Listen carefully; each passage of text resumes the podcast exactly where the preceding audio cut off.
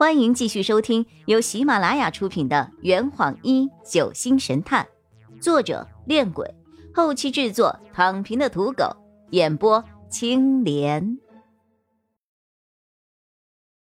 第二十二章，我想杀了他。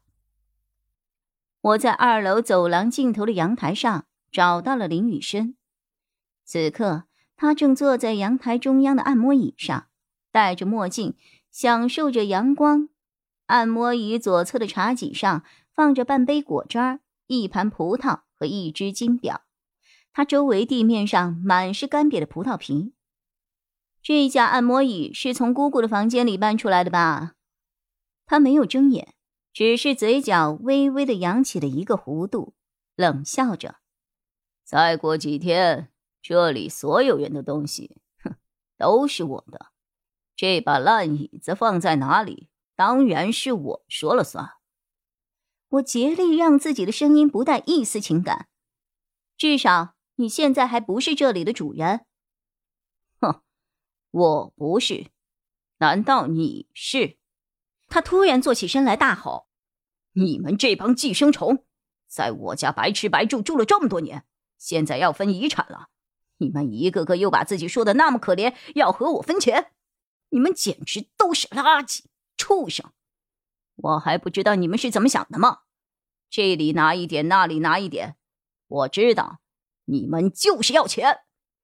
我被他说的肾上腺素直飙，大声开骂：“你以为你是什么东西啊？父亲去世的时候你在哪里呀？店里没有人管的时候你又在哪里呀？这几年你就像死人一样在外面鬼混，现在生意好了，你就回来拿房子拿钱了，凭什么呀？”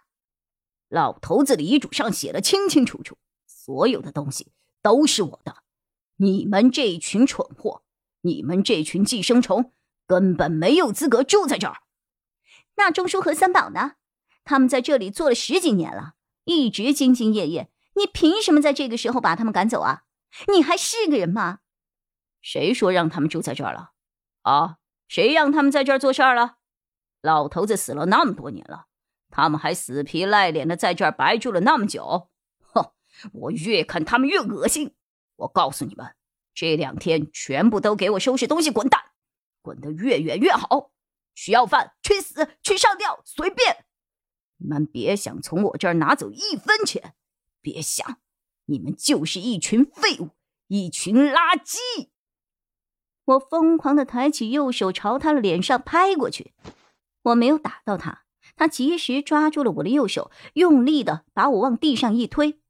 我劝你最好老实点，还想跟楼下那个不识好歹的贱女人一样打我？哼，你也想坐牢吗？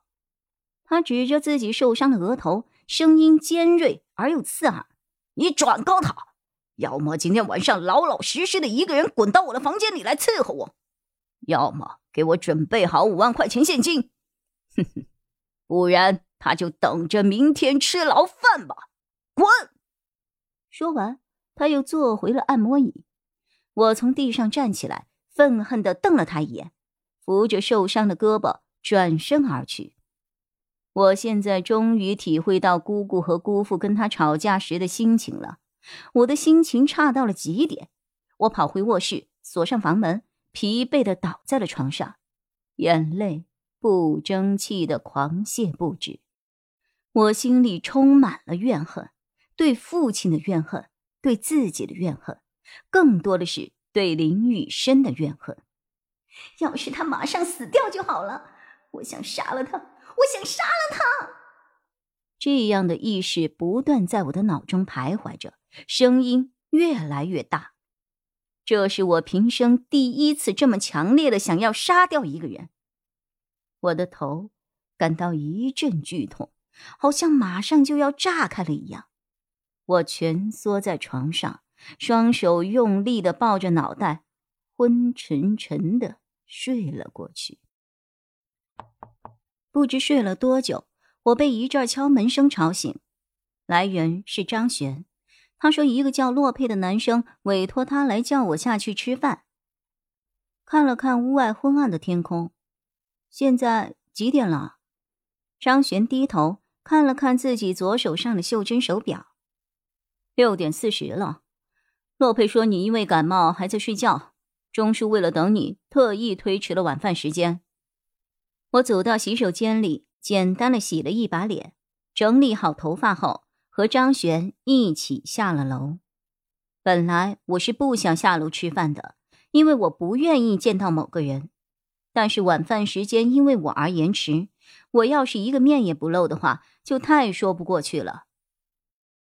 我的头已经没有那么痛了，下午差点中风，要是我年纪再大一点的话，头一沉，可能就再也醒不过来了。路上，张璇问我：“和人吵架了？”和林玉生。他戳了戳我手臂上紫红的淤青。他打你了？摔的。张璇深吸了一口气，转身朝林雨生的房间走去。我急忙拉住了他：“哎，别乱来！你去了，肯定得打起来。我打死他！”我的心里一阵感动，不过我还是不能让张璇因为我而惹祸上身，至少现在不能。我冷静了下来，说了句我这辈子也忘不了的话：“你帮我杀了他吧。”我感受到了从张璇眼中射出来的疑惑、锐利的目光。在保证你自己安全的前提下，悄悄的杀他。钱的事，我会想办法凑给你的。雨涵，我不知道你们下午到底发生了什么，但我希望你明白，杀人是最自私、最愚蠢的解决问题的方法。除非是走投无路，否则绝不能够走到这一步。我中午只是在和你开玩笑。你可千万不要当真呐！可我现在真的已经没有任何办法了。眼泪再一次的不争气的流了下来。张璇轻轻的将我脸上的眼泪抹去。你先别哭，先告诉我到底发生了什么事情。我和他一边讲述下午在阳台上发生的事情。一边走到了餐厅，三宝进进出出的端菜，韩辉和丁思琴坐在旁边的椅子上一起看《飞狐外传》。